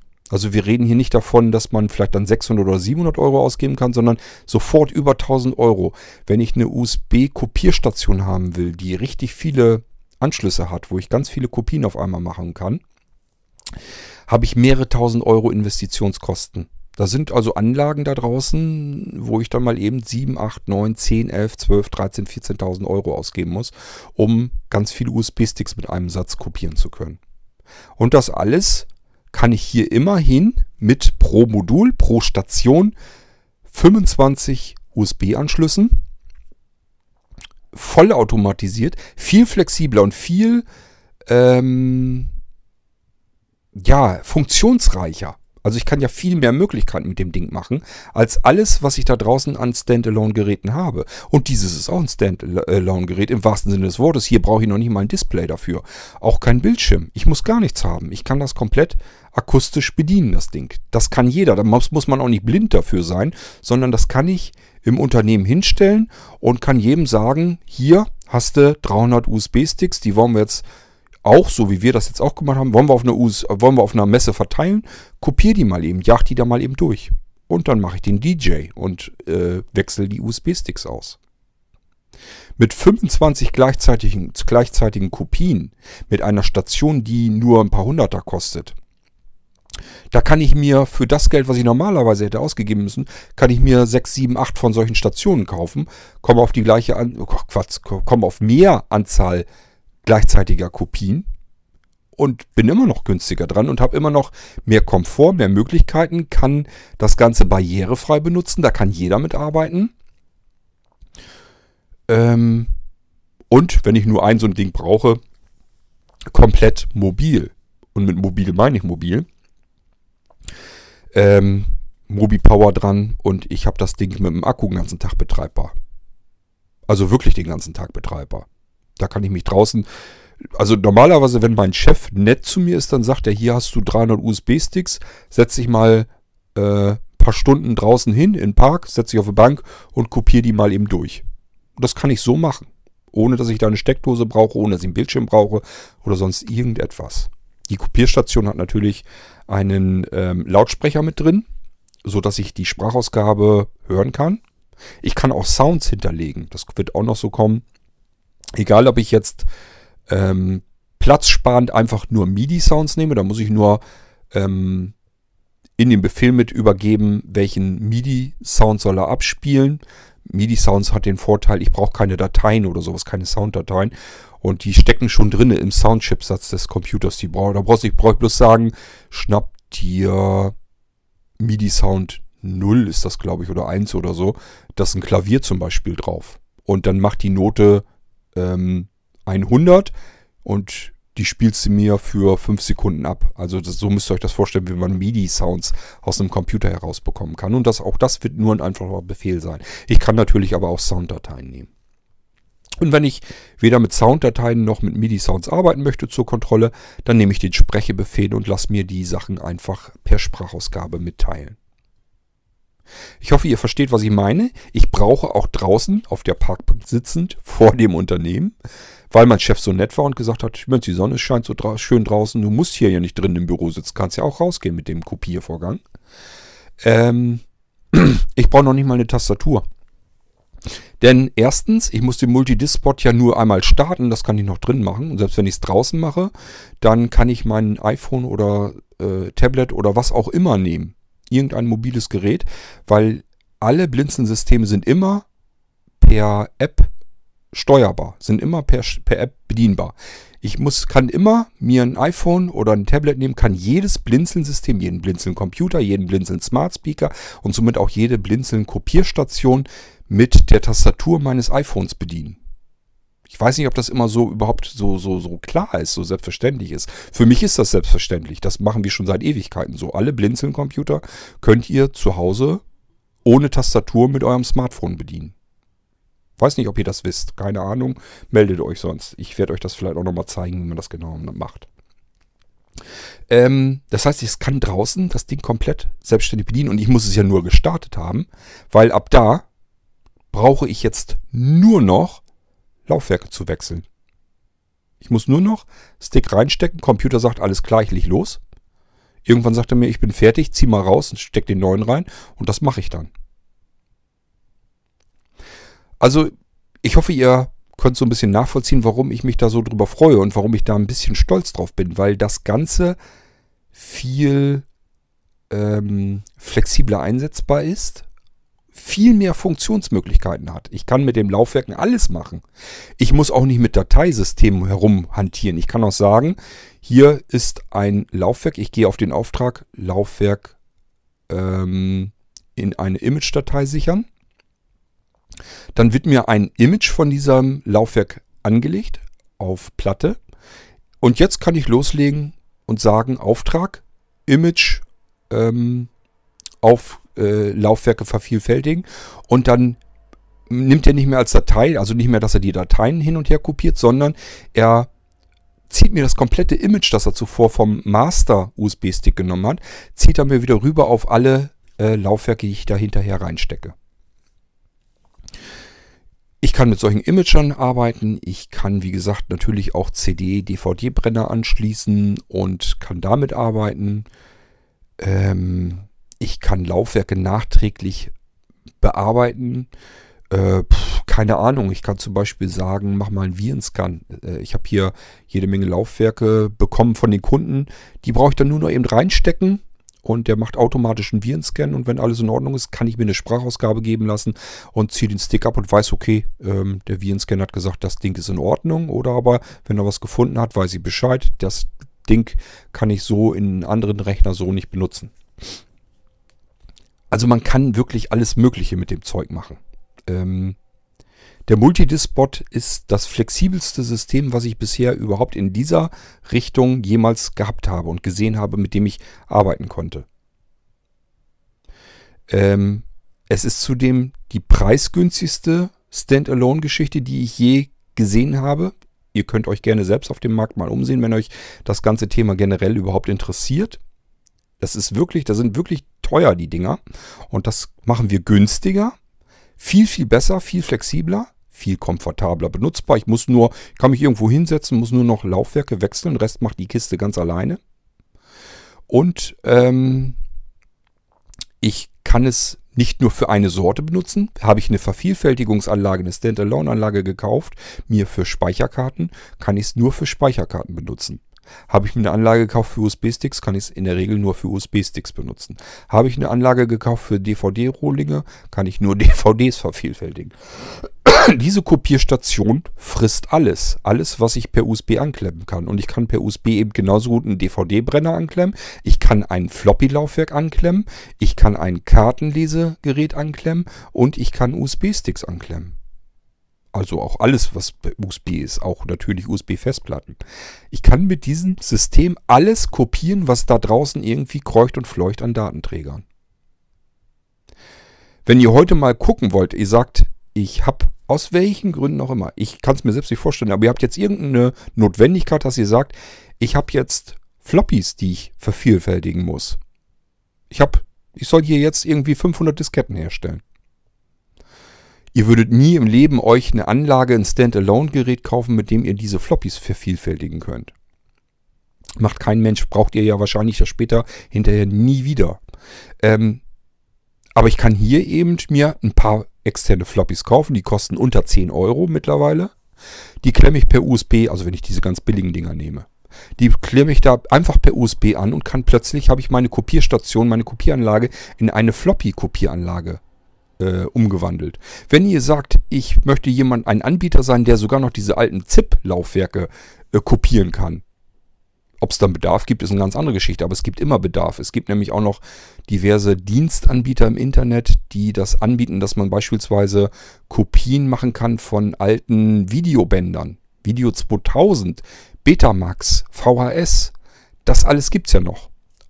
Kopien von Kassetten weil es immer noch Menschen gibt, die irgendwas haben, was sie vielleicht von A nach B nochmal eben drüber kopiert haben wollen. Und das könntet ihr als Dienst jederzeit mit anbieten. Und immer mit derselben Basisstation arbeiten. Und kostengünstig. Also es ist wirklich irre, was wir da eigentlich äh, gebaut haben. Gibt es weltweit nicht. Also ich, egal wie sehr ich mich da umgeguckt habe, ich hätte ja gerne sowas fertig gekauft. Ähm, ich hätte mir sonst gar nicht die Arbeit gemacht, das selber zu machen. Ähm, hätte ich das irgendwo kriegen können, ich hätte da richtig Geld für bezahlt. Man kann es einfach nicht bekommen in dieser äh, Art und Weise.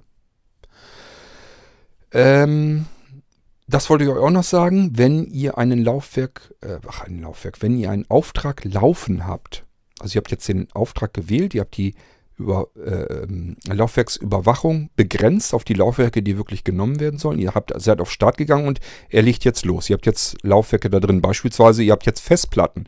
Ihr wollt jetzt ähm, große Festplatten kopieren.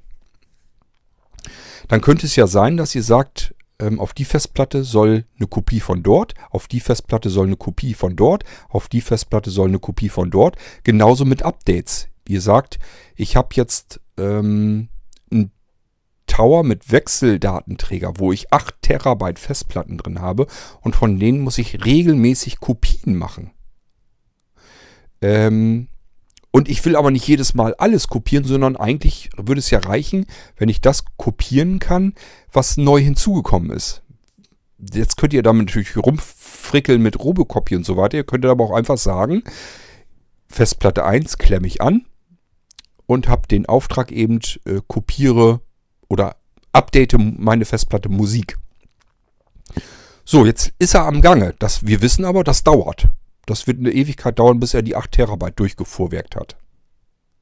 Dann kann ich den Auftrag, während er am Gange ist, ohne dass ich jetzt irgendwas verändern muss, kann ich oben wieder rein in die Auftragsauswahl und wähle einfach die nächste, nämlich zum Beispiel Hörspiele aktualisieren. Zweite Platte rein, erkennt er, nimmt den Auftrag, den neuen Auftrag, ich habe den ja mittlerweile zwischendurch einfach so im Live-Modus geändert, während er am Arbeiten ist, ändere ich die Aufträge ab. Und er nimmt jetzt als Datenquelle mein Verzeichnis Hörspiele und gleicht damit die Festplatte, die ich gerade angeklemmt habe, automatisch ab. Ich ändere den Auftrag weiter. Hörbücher aktualisieren kann der heißen. Ist wieder eine andere Batch-Datei hinter, nimmt sich wieder aus einem anderen Verzeichnis. Ich muss nur noch das Laufwerk wieder ranklöppeln, nächste Festplatte dran. Und so kann ich innerhalb von Sekundenbruchteilen mal eben zehn Kopiervorgänge in Gang bringen, die alle zeitgleich durchlaufen. Und ich werde über Statusmeldungen informiert, wann er mit dem Zeug fertig ist und so weiter und so fort. Also, ähm, es ist erstmals eigentlich überhaupt eine Überlegung wert, wenn man viel mit großen Datenmengen und so weiter zu tun hat, viel mit Laufwerken und so weiter zu tun hat, ob man sich sogar privat so ein Ding mal hinstellt, weil das jetzt eben nicht teurer ist als ein normaler Computer. Ähm, die Hardware ist auch noch leistungsfähiger, denn unsere Bleebox hat eine Hardware drin, die natürlich für weit mehr gedacht ist, als nur stupide Kopierarbeiten zu machen. Ähm, die ganzen Standalone-Geräte haben Prozessoren da drin, die mit ein paar hundert Megahertz arbeiten. Ähm, die Bleebox kann, ich glaube, bis 2 Gigahertz. Es kommt darauf an, welche. Ich, es gibt noch eine weitere Bleebox, ähm, die mehr Leistung hat.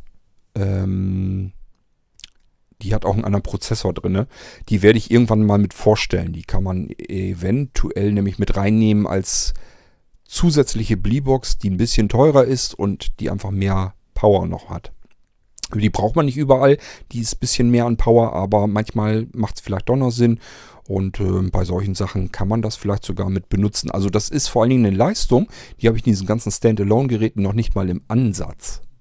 Also auch da muss man sich keinen Kopf machen, dass man sich hier eine Anlage kauft, die irgendwie schlechter ist oder eine geringere Qualität hat oder mit der ich vielleicht weniger machen kann. Es ist genau das Gegenteil von dem. Ich muss weniger Geld ausgeben, bekomme aber viel mehr Möglichkeiten, die ich damit machen kann und bekomme auch noch mehr Leistung, mehr Hardware-Leistung. Ähm, ich hoffe, ich habe euch soweit jetzt alles erzählt zu dieser zu diesem Projekt mit den Kopierstationen von Blinzeln und habe euch alles erzählt zu dem Multidisk-Bot-System und ja, müsst ihr jetzt selber wissen, ob das was ist, was euch selbst jetzt interessiert. Ich sage ja für den Privatgebrauch, da muss man schon zufällig gerade viel mit, mit Dateien, mit Kopieren und so weiter, ähm, muss man schon ziemlich viel zu tun haben, sonst wird sich das wahrscheinlich nicht lohnen, sonst macht man sich da keinen Kopf drüber. Aber gibt es ja auch privat, dass viele, ich weiß von vielen, die äh, unter euch Hörspiele, Hörbücher sammeln wie blöde und dann ihren Nasslaufwerk pflegen und mit Wechseldatenträgern arbeiten und zwischen Freunden auch ähm, die Sachen austauschen. Ähm, und dann immer wieder eben entsprechend Kopien erstellen müssen oder Laufwerke aktualisieren müssen, weil da neue Dateien dazugekommen sind. Und da sollen natürlich Backups von gemacht werden. Ich will aber nicht das ganze Laufwerk backuppen, sondern nur die Dateien, die natürlich sich geändert haben oder neu hinzugekommen sind. Und das kann man hiermit alles mit ein, zwei Knopfdrücken fertig machen, vollautomatisiert. So, und für den beruflichen Einsatz, wer jetzt wirklich mit Datenträgern herumfummeln muss und die vervielfältigen muss, ist das natürlich vollkommen genial, was man da jetzt an Möglichkeiten hat. Wenn ihr Angst habt, ihr könnt nicht mit Batch-Programmen arbeiten, das ist nicht das Problem. Es gibt viele Standardaufgaben, also alles das, was ihr mit einem Standalone-Gerät machen könnt, könnt ihr mit diesem Ding sowieso machen. Das baue, da baue ich natürlich fertige Batch-Dateien rein, mit denen man das alles schon machen kann. Ihr könnt euch das Ding eben selber erweitern das, was die Standalone-Geräte da draußen, diese sündhaft teuren Dinger tun können, das könnt ihr alles mit dem Kopierstation von Blinzeln genauso tun. Nur ihr könnt es eben abändern, euch selbst noch anpassen, wie ihr das mögt. Ihr könnt noch weitere Batch-Dateien hinzufügen. Ihr könnt eigene Programme mit einbinden in eure Batch-Dateien, die ihr benutzen möchtet. Im Prinzip, man kann alles Mögliche mit dem Ding machen. Das ist so offen und flexibel gehalten. Ähm, ja, ist eigentlich absoluter Irrsinn. Also ich bin zum ersten Mal richtig froh, dass ich das so programmiert habe, weil ich bin da auch, wie gesagt, erst anders rangegangen an die Sache. Mir ist das jetzt erst aufgefallen, dass man das noch besser, flexibler hinbekommt, ähm, als ich das andere schon im, im, im Gang hatte. Ich war schon dabei, die unterschiedlichen Befehle intern einzubauen und mir zu überlegen, wie kriegst du das denn hin, dass er die ganzen Aufgaben zeitgleich in einem Programm machen kann. Und dann habe ich gedacht, Mensch, du bist doch bescheuert. Das mit diesen mit den Batch-Dateien, das ist doch gar nicht, gar nicht blöd gemacht. Und du kannst doch die Parameter von dem System an die Batch-Dateien übergeben. Und dann hast du sämtliche Möglichkeiten, die du eigentlich haben willst. Du kannst das System selber ähm, erweitern, kannst eigene Programme noch dazu programmieren, mit denen man viel, viele Aufgaben noch viel bequemer und komfortabler und schneller erledigen kann. Ähm, du kannst sogar Varianten bauen wenn ich zum Beispiel sage, ich möchte Dateien kopieren, vielleicht möchte ich ein Programm haben, das das einfach im Hintergrund so macht, möglichst schnell arbeitet. Vielleicht möchte ich aber auch wissen, bei welchen Dateien ist er dann gerade und äh, möchte einen Statusbalken haben. Dann mache ich einen zweiten Kopierbefehl sozusagen, dann baut man den in seine Batch-Datei rein. Man muss nur noch den Befehl vorne in dieser einen Zeile austauschen. Also das, was jetzt in meinem Beispiel aktualisiere Prozent 2 war, kann jetzt genauso ein anderer Befehl sein. Dann muss ich nur, nehme ich dieselbe Batch-Datei, kann mir auch eine Kopie davon erstellen und in diese Batch-Datei tausche ich das aus, das aktualisiere gegen den Befehl kopiere. Und schon funktioniert das ganz genauso, nur dass ich eben einen anderen Befehl habe, der vielleicht zusätzlich noch eine Statusanzeige zusätzlich über den ganzen anderen äh, Kram noch mit einblendet. Also man kann alles möglich mit dem Zeug bauen. Das ist wirklich klasse. Ähm, ich werde auch Dinge einbauen, dass man Dateien mal eben aus dem Internet noch herunterladen kann und auf im Live-Modus auf diesen Datenträger kopieren kann. Und, und, und.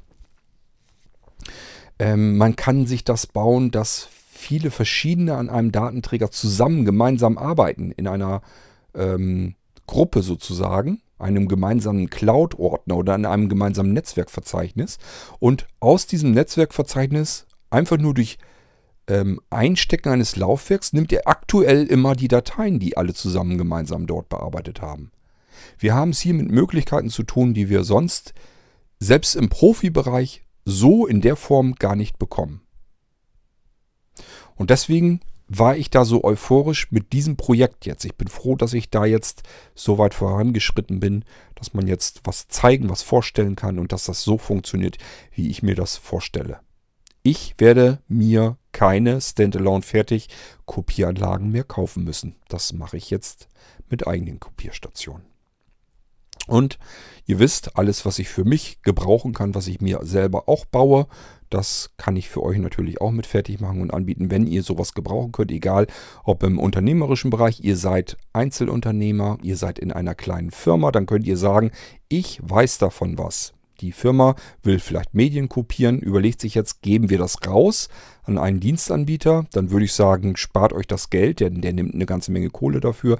Das könnt ihr jetzt lieber in eine Kopierstation stecken und habt dann beim nächsten Mal, wenn ihr wieder den Fall habt, ihr wollt eben Medien kopieren, könnt ihr das nämlich wieder selbst machen, ohne die ganze Investition. Ihr braucht bloß jemanden und da könnt ihr notfalls die Putzfrau dabei setzen, die eben die Laufwerke austauschen soll. Ähm, oder aber eben auch dadurch, dass es so kostengünstig ist, wird das vielleicht erstmals ähm, auch interessant im Privatbereich, dass man sagt, Mensch, wenn ich mal was kopieren will oder wenn ich Laufwerke sichern will, ihr müsst nicht nur an Vervielfältigung denken. Es kann ja auch sein, ihr habt ganz viele private USB-Sticks, USB-Festplatten und die wollt ihr einerseits regelmäßig sichern, macht euch einen Auftrag fertig, mit dem ihr eine Image-Sicherung oder eine Dateisystemsicherung macht, also einfach Dateien rüberkopieren in ein Verzeichnis oder eben in ein Image sichern. Und genauso könnt ihr euch eine Batch-Datei fertig machen die wird es auch so geben. Die sind dann da schon drin, keine Sorge.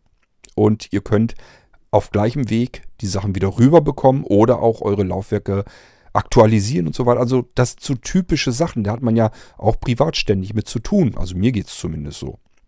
Das alles macht mit so einer Kopieranlage natürlich viel mehr Spaß. Ganz klarer Fall.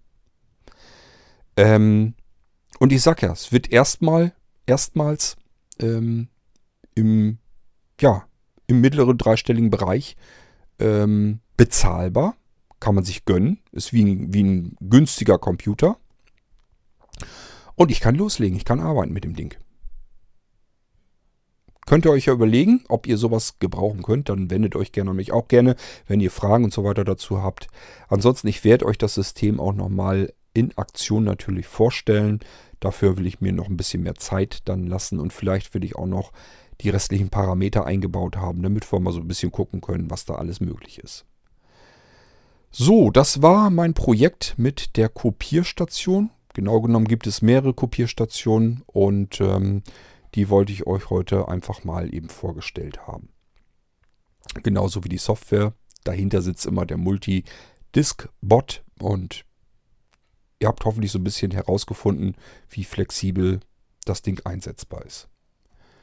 Viel Spaß und ich freue mich auf eure Fragen. Bis zum nächsten Mal hier im Irgendwasser.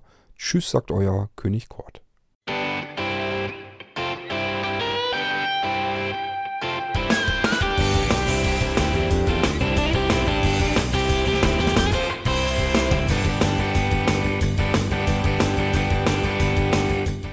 Das war Irgendwasser von Blinzeln. Wenn du uns kontaktieren möchtest, dann kannst du das gerne tun per E-Mail an podcast.blinzeln.org oder über unser Kontaktformular www.blinzeln.org. Blinzeln schreibt man in unserem Fall immer mit einem D in der Mitte. Wenn du möchtest, kannst du uns sehr gerne auch einen Audiobeitrag auf unseren Podcast Anrufbeantworter sprechen. Der hat in Deutschland die Telefonnummer 05165 439 461. Und wenn du uns aus dem Ausland anrufen möchtest, dann ersetze einfach die erste 0 gegen die 0049 für Deutschland. Wir bedanken uns für dein Interesse und freuen uns schon darauf, wenn du auch beim nächsten Mal wieder mit dabei bist.